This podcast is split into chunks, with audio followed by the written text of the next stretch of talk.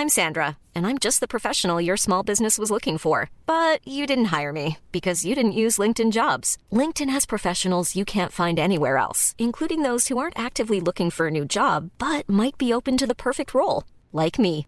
In a given month, over 70% of LinkedIn users don't visit other leading job sites. So if you're not looking on LinkedIn, you'll miss out on great candidates like Sandra. Start hiring professionals like a professional. Post your free job on linkedin.com/people today.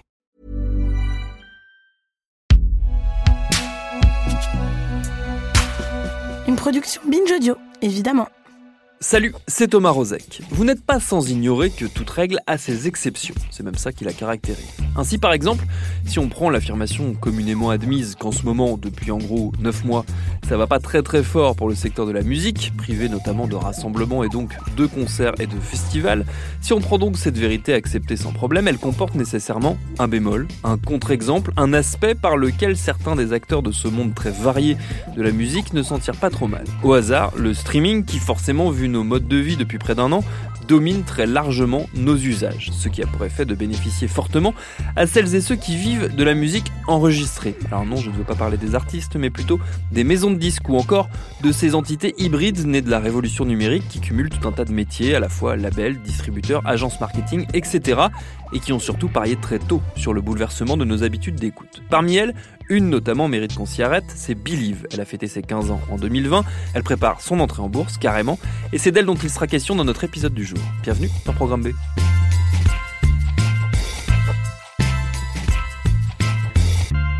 Notre invité pour en discuter, c'est mon confrère Sofian Fanen du site lesjours.fr, spécialiste de la musique et notamment de son volet numérique. J'ai commencé par lui demander tout simplement, c'est quoi Believe? Alors, Believe, c'est ce qu'on appelle euh, un agrégateur, un, distributeur. Euh, C'est-à-dire, c'est l'entreprise qui s'occupe, le métier principal en tout cas, c'est de prendre les disques euh, des petits labels euh, qui peuvent pas faire ça tout seuls et de les amener dans les magasins, les magasins actuels étant les plateformes de streaming et de téléchargement pour ce qu'il en reste, euh, principalement les plateformes de streaming. Donc Believe assure la technologie qui permet aux œuvres d'arriver sur les plateformes de streaming et donc à tout un chacun de les écouter.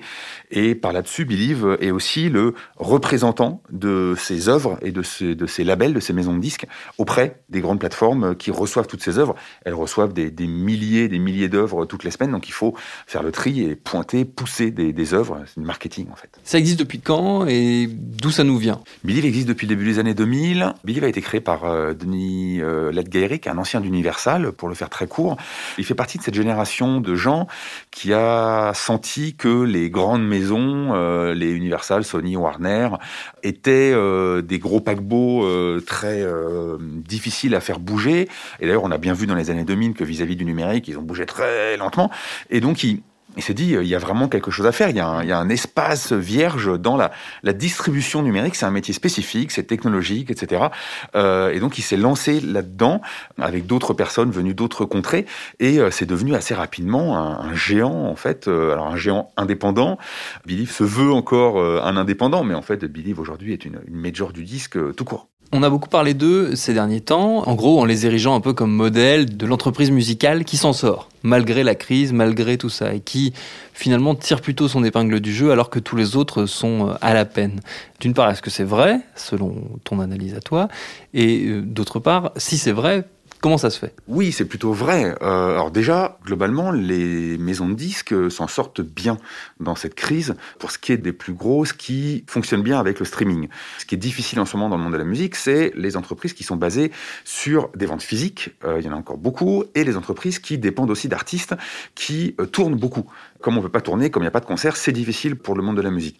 Mais Believe, dont le métier c'est de gérer des œuvres en ligne, euh, le streaming se porte très bien, on écoute tous de la musique toute la journée, il n'y a pas de crise dans le streaming, donc Believe se porte bien. Believe ensuite a une, euh, une branche qui s'appelle TuneCore, euh, qui permet à tout un chacun de distribuer sa propre musique sur Internet, sur l'intégralité des plateformes de streaming, sur YouTube, sur Spotify, sur Deezer, etc. C'est-à-dire que si moi je compose de la musique ce soir, moyennant quelques euros, je peux la distribuer sur l'ensemble des plateformes de streaming du monde et je récupère euh, la quasi-intégralité, même l'intégralité de mes royautés, de mes royalties à la fin. Vous imaginez bien que si euh, Believe TuneCore promet de vous rendre 100% de ce que vous allez gagner, c'est qu'en fait, vous n'allez pas gagner grand-chose. Et en fait, TuneCore est un peu l'auto-édition, pour faire une analogie avec le monde du livre, c'est l'auto-édition du monde de la musique. C'est-à-dire, c'est basé sur des milliers, des millions de petits artistes, amateurs pour la plupart, qui veulent se rendre disponibles, qui veulent diffuser leur musique, euh, qui ont envie qu'on les écoute. Seulement, être sur une plateforme de streaming, ça veut rien dire. Il faut être visible, etc. C'est très compliqué. Donc, il y a des millions d'artistes qui payent un petit peu tous les mois, tous les ans, avec l'espoir d'eux, et qui à la fin ne récupèrent pas grand-chose pour 99,9% d'entre eux. Et ça, c'est un socle financier majeur pour le groupe Believe. TuneCore est vraiment une sorte de poule aux œufs euh, que Believe a construit ces, dernières années et qui lui permet d'avoir une sorte de, de, latitude euh, dans ses autres activités qui fonctionnent aussi très bien. Oui, c'est ce que j'allais te demander. Euh, en gros, quelles sont ces autres sources de revenus à part euh, TuneCore? Parce que on a beaucoup dit que le streaming finalement ne rapportait pas grand-chose, en tout cas pas aux artistes. Est-ce que euh, Believe s'en sort grâce à la masse d'artistes euh, qu'il développe On a dit que le streaming ne rapportait pas grand-chose. C'est un sujet compliqué. Ouais. Effectivement, ça rapporte surtout pas grand-chose aux artistes.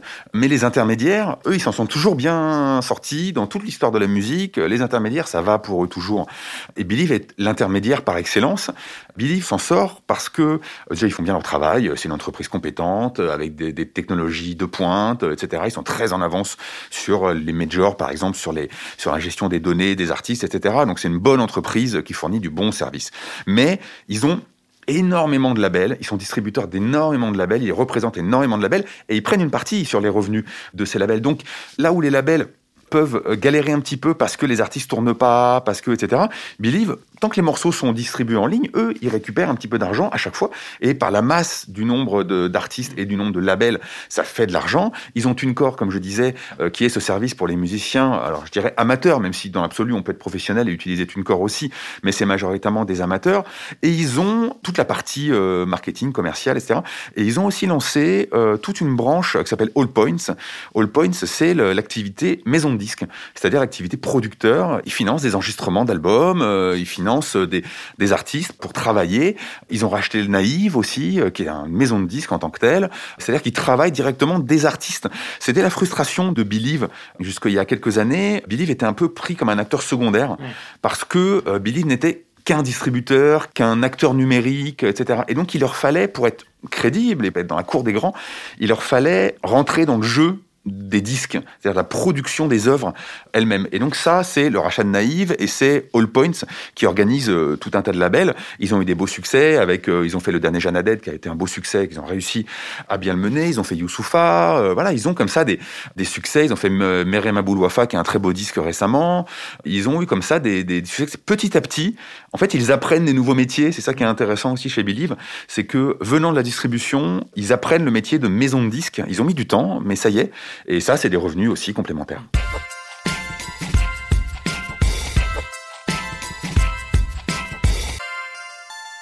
Ils ont aussi euh, bénéficié du fait d'avoir beaucoup misé sur des artistes émergents, notamment euh, en hip-hop français, je crois, et notamment d'avoir euh, aidé au développement de grosses, grosses stars maintenant, comme Joule ou comme PNL. Ils, ils, sont, ils ont été participants de cette, ce succès-là.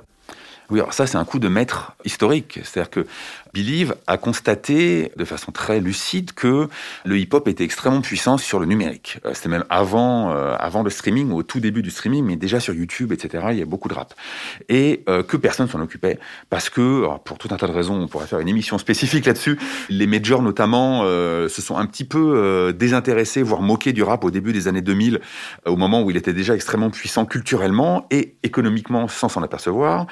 Believe a, réalisé ça et a racheté une entreprise qui s'appelle Musicast, qui était un distributeur physique majoritairement de disques de, hip-hop, qui a fait tout le hip-hop du, début des années 2000, etc., qui a été un, havre vraiment pour beaucoup d'artistes, notamment pour, pour Joule et son propre label, d'or et de platine, euh, pour PNL euh, avec leur propre label.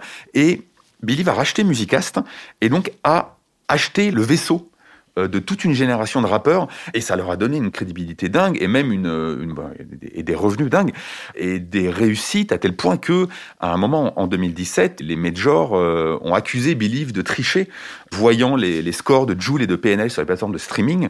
Les majors réunis avaient accusé Believe de, de faire du faux stream, d'acheter des streams, etc. Enfin, ça avait été assez sale pour finir par s'apercevoir qu'en fin de compte, c'est elle qui savait pas travailler le numérique encore et que Believe avait des années d'avance sur elle. Ce que ça illustre aussi, cette actualité autour de Believe, le fait qu'on en parle pas mal euh, comme euh, d'un acteur qui s'en sort bien euh, malgré la crise qui frappe le monde de la culture, c'est peut-être l'installation d'un monde de, la musique à deux vitesses entre celui qui repose beaucoup sur le live et qui là en ce moment est à l'arrêt quasiment et celui qui repose plus sur la musique enregistrée. Il y a un décalage qui est en train de se créer, de s'accentuer peut-être? Ce décalage, il a toujours existé. En fait, euh, depuis toujours, euh, il n'y a, pas énormément d'études, euh, vraiment de fond, un peu, un peu comme ça, sur plusieurs décennies. Mais quand on regarde des études des années 80, des études des années 90, 2000, etc., sur les artistes français notamment, on voit que c'est toujours une minorité qui vit de la musique enregistrée. La, grande majorité des artistes, quel que soit leur, leur, leur champ artistique, vivent du live, vivre du concert.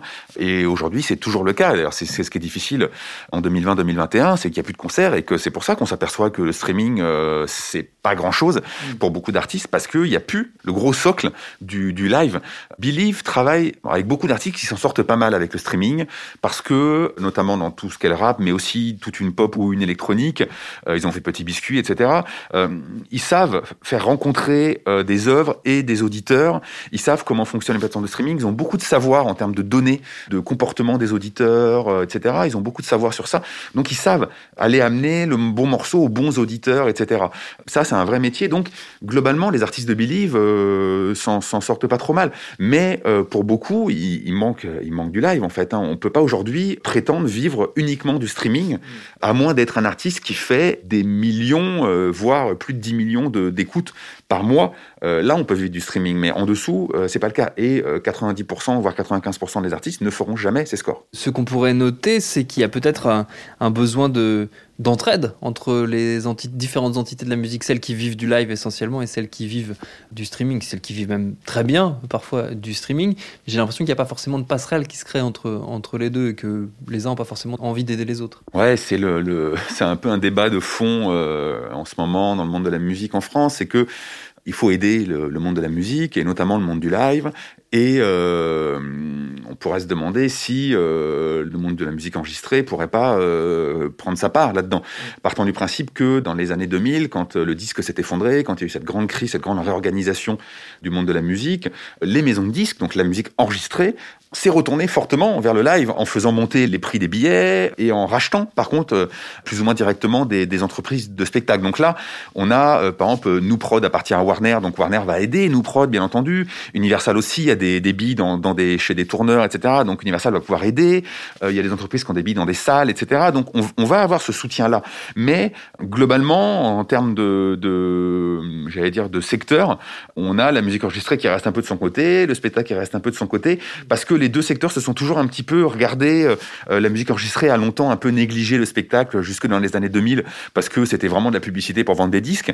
Et dans les années 2000, c'est devenu l'inverse. On avait besoin du, du live. Donc aujourd'hui, où live est à terre, clairement, le live a besoin du soutien de la musique enregistrée et a besoin que les maisons de disques qui s'en sortent pas trop trop mal avec le streaming, à commencer par les plus grosses, fassent leur part du travail.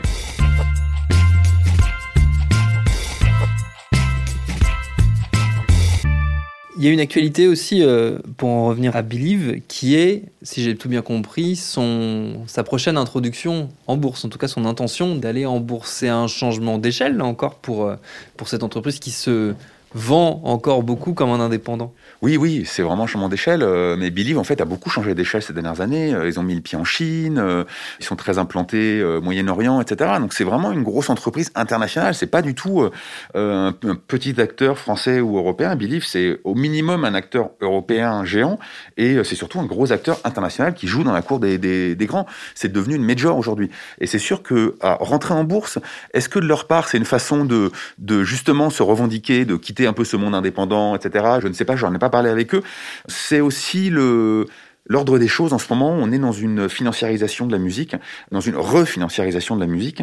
Il s'est passé exactement la même chose dans les années 90, à l'époque où le CD rapportait euh, de façon délirante, où il y avait même une bulle du CD. Les majors sont rentrés en bourse, EMI, Warner, etc., sont rentrés en bourse les unes après les autres. Ça s'est pas bien passé, ça s'est pas bien fini. Euh, donc, euh, faisons attention à cette entrée en bourse des maisons de disques. Universal a aussi une velléité d'entrer en bourse ou de se vendre. Pour Believe, c'est une façon aussi d'aller chercher des, des investisseurs et des financements pour aller attaquer des marchés. Euh, je parlais du marché chinois, marché américain, bien entendu, euh, qui n'est pas un marché facile du tout. C'est une façon de se mettre en ordre de bataille. Euh, et j'allais dire même, Believe est un acteur tellement conséquent et tellement solide qu'on peut même imaginer que Believe à un moment rachète même une major ou tout ça. Enfin, on peut avoir comme ça des rapprochements, des énormes groupes comme ça qui peuvent se constituer. Believe est déjà et va devenir un acteur toujours plus important de la musique. Est-ce que le risque, euh, par ailleurs, c'est pas de voir se recréer une bulle, justement, cette fois-ci pas autour du CD, évidemment, mais plutôt autour du streaming? On peut pas imaginer que le streaming va s'effondrer de sitôt, parce que le, le euh, il est encore finalement dans sa jeunesse, euh, il est encore en train de, de s'installer, et surtout en train de devenir une économie mondiale. Mm. C'est la première fois finalement dans l'économie de la musique où on va avoir une économie mondialisée, dans le sens où il y a énormément de pays, de territoires qui étaient un peu négligés ou qui n'avaient presque pas d'économie auparavant, typiquement la Chine, l'Afrique de l'Ouest, l'Amérique du Sud, etc. C'était des, micro-pays, alors que en termes de, population, c'est absolument gigantesque, bien entendu. Donc, euh, il y a une marge de manœuvre délirante. C'est pour ça que tout le monde a, de, l'appétit pour le streaming, et notamment pour les maisons de disques, euh, les grosses maisons de disques internationales, qui euh, sont un bon investissement, très clairement, en ce moment, pour parler comme Dominique Seux, avec le risque quand même que, que je veux pointer. Je parlais effectivement de la bulle du CD dans les années 90. Est-ce qu'il y a une bulle du streaming aujourd'hui? Probablement pas. Par contre, l'un des risques, en faisant rentrer des entreprises de musique euh, en bourse, c'est-à-dire qu'elles doivent rendre des comptes au trimestre, etc., euh, à leurs investisseurs, c'est de créer un éloignement avec un aspect assez important du monde de la musique, mais qu'on finit par négliger dans ces instants-là, c'est euh, l'auditeur, le, fan. Et en fait, c'est exactement ce qui s'est passé dans les années 90. On a fait rentrer EMI ou Warner en bourse, et c'est des entreprises qui sont concentrées sur leurs revenus et leurs bénéfices trimestriels, et qui ont fait des choses, qui ont cassé le lien entre l'auditeur, le fan, le fan et la maison de disques, etc., et qui ont abîmé le lien avec le support disque aussi. On a sorti tout et n'importe quoi, on faisait un peu n'importe comment, on gagnait beaucoup d'argent à très court terme mais on fabriquait pas des choses à long terme, etc. On a beaucoup abîmé les choses et quand le, MP3, le, partage en peer-to-peer sur Internet sont arrivés, les conditions étaient réunies de l'effondrement. Et euh, l'un des risques toujours de la financiarisation de la musique, qui est quand même un art, rappelons-le, c'est d'oublier la partie artistique et la partie humaine et la partie impalpable et la partie qui rapporte pas d'argent en fait. C'est la qualité du streaming, euh, c'est que pour euh, pour pousser de la musique, il faut s'intéresser aux, aux, gens et à la façon dont les gens écoutent la musique. Alors qu'à l'époque du CD, vous mettiez plein de disques dans un magasin, vous envoyiez Florent Pagny sur TF1 toutes les deux heures et vous vendiez du disque. Euh, le streaming, c'est plus compliqué que ça. Donc, il y a un rapport plus humain et ça protégera peut-être ces entreprises d'une bulle et de fragilité à venir, mais ça, il faut attendre pour voir.